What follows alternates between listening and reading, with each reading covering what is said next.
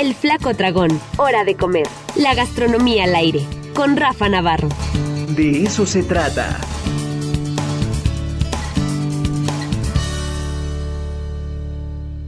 Ya está con nosotros Rafa Navarro, el flaco dragón. Querido Rafa, ¿cómo estás? Muy buenos días. ¿Qué tal, Ricardo? ¿Cómo estás? Muy contento, como siempre, estar aquí con ustedes. Muy, muy bien, querido flaco. Pues a ver, ahora dónde te fuiste, cuéntanos. ¿Cuál fue la aventura de la semana? Pues mira, Ricardo, en la aventura gastronómica estuvimos en el Festival del Licor Mágico en Atlisco el pasado fin de semana, ¿no? Fíjate, se, se realizó en uno que se llama Jardín Gastronómico Cabrera. Eso es lo importante, lo que hablamos aquí siempre, aunque ya haya pasado, eh, son cosas que ustedes pueden ir, ¿no? Eso es lo que rescatamos aquí en la sección. Entonces es un sitio donde hay varios restaurantes, pero como dispersados, digamos, es, es una propiedad grande, ¿no? En el pasado fue como una especie de rancho, hacienda, eh, pero lo reforzaron con 31 puestos, ¿no? Para este festival, como para detonar ahí fuerte la actividad.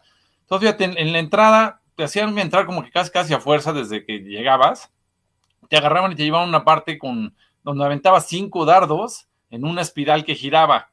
Y de ahí, haz de cuenta, nosotros jugamos eh, gratis, eh, logramos 43 puntos, y de ahí ya como que te hacen el enganche de la emoción. Entonces ya pagas 50 pesos y ya compites para una pantalla, electrodomésticos, etcétera, etcétera, ¿no? me pareció un juego ahí medio, medio chistosón. La verdad es que ya no le entré al otro. Este, pero bueno, fue, fue como un corolario, alguna experiencia muy diferente a cualquier festival este, gastronómico de este tipo, ¿no? Fíjate, desde ese jardín que está muy bonito, bien cuidado, se veía un cerrito y la iglesia, no el Cerro San Miguel, sino el otro, el que está como en la entrada a Atlisco, y el evento era eh, amistoso con mascotas, ¿no? Para la gente que tiene sus perrijos, pues bueno, este, pues es una maravilla poder estar yendo el fin de semana a este tipo de actividades, ¿no? Y luego, bueno, ya en cuestión de comida, Ricardo, ¿qué es lo que, lo que nos atañe más fuerte acá? Bueno, encontramos primero un pozole de birria, Ricardo. Fue con lo que abrimos, ¿no? Este, fíjate, el mesero, yo, ¿sabes qué? Dame uno chico. Todavía me preguntó, ¿quieres chico o el normal? No, pues uno chico para que pueda hacer Cuando te preguntan eso, hasta uno le da miedo, ¿no? Este, es como una amenaza. sí, sí, ¿sabes qué? Que siendo el primer platillo, como que vas llegando y todo, pues tampoco quieres que sea algo así tan fuerte porque te vas a llenar y ya no vas a poder seguir probando. Entonces, sí, dame el chico. Bueno, ya sabes, a veces los compañeros están un poco distraídos, nos acabó trayendo el, el que quiso, el otro, ¿no? Entonces, fíjate, con una, ya, ya, empieza el calorcito, Ricardo, entonces con una chelada, ya si viene la primavera en ese jardincito, pues siempre es muy, muy bien este, recibido, ¿no? Fíjate, venías, venía en un plato de barro grande, o sea, bien puesta. Fíjate, nunca había probado esta combinación de pozole con birria, o sea, había probado pozole incluso con mariscos, con otras cosas, pero no con birria, ¿no?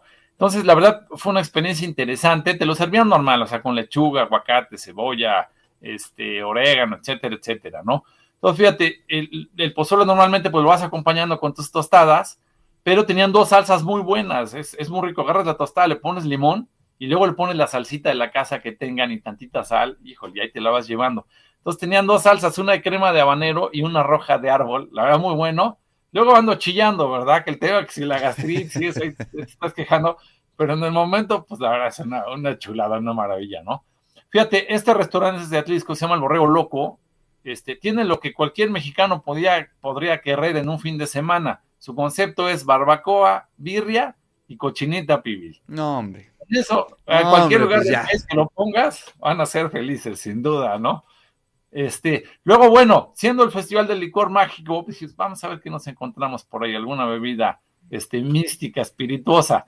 Fíjate, nos encontramos un cóctel de mezcal, este, bastante interesante, Ricardo. La verdad es que el mezcal, yo no soy tan de cócteles, ¿no? O sea, si me voy a tomar un mezcalito, pues mejor derecho y ahí, este, te lo vas ahí chiquiteando y lo que quieras.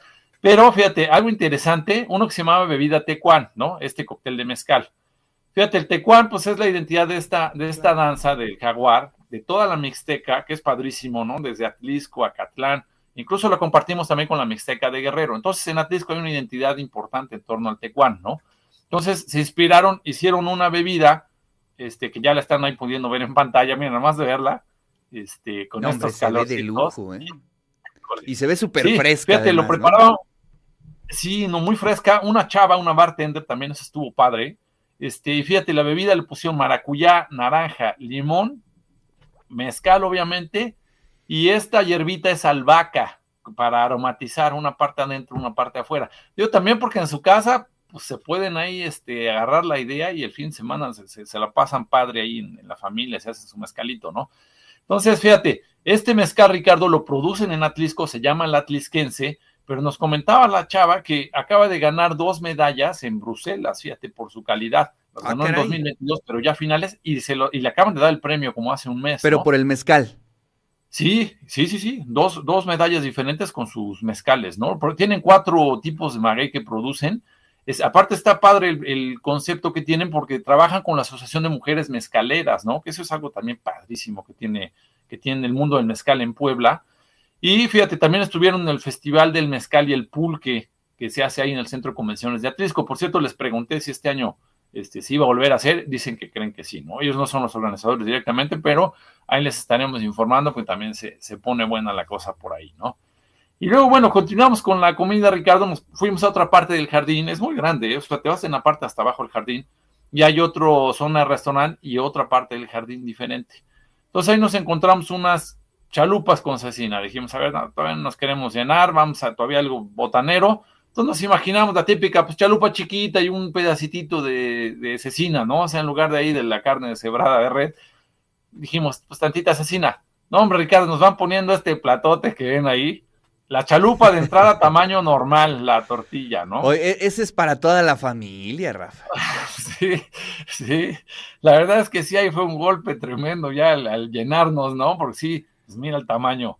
Este, pero buenas, ¿eh? fíjate, chalupas rojas y verdes con cebolla, queso y crema. La crema está muy bien porque se lleva también con la cecina, ¿no? Un taquito de cecina con crema, híjole, es una maravilla, ¿no? Entonces ahí deshebrabas tu cecina y ya se le ibas poniendo a las chalupas este, y la verdad, pues una maravilla. Esa parte, fíjate, tiene varias mesas, es una zona independiente, ahí pueden ir todo el año, ¿eh? o sea, aquí no necesitan que haya festival o lo que sea, abre todos los, fines de semana. Se llama La Granja de Clau y sus amigos. Además, está padre para ir con, con, niños chiquitos, llámese al hijo, al sobrino, al nieto, lo que sea, porque pagas 50 pesos y te van haciendo el recorrido en la granja y vas interactuando con los animales, vas pudiendo agarrar, les das de comer, etcétera, etcétera, ¿no? Entonces tenían, por ejemplo, una raza de puerquito enano, este, unos conejos, el que se llama conejillo de indias, unos burritos, y pues también estás ahí como padre el fin de semana, ¿no? Fíjate, en eso estábamos ahí comiendo nuestras chalupas y eso, y, conocimos, Ricardo, a la gallina más poblana de todo el estado de Puebla. ¿Cuál es esa? Fíjate, llegó una gallina corriendo, o sea, como que se escapó ahí de su corralito, y esa gallina le encantan las chalupas, Ricardo, por eso digo que es la, gallina más poblana de todo el estado, ¿no? Está buenísimo. Entonces, fíjate, le dimos un pedacito ahí, ayúdanos, gallina, porque está bien grande aquí el platote que nos trajeron, tantito, pues, maicito.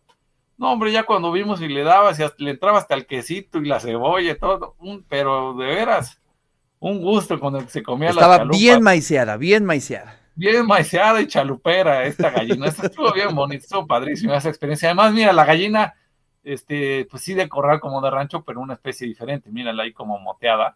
Muy este, bien. muy bonito, padrísimo, ¿no? Y los conejos también se te acercan ahí de repente también buscan la comida.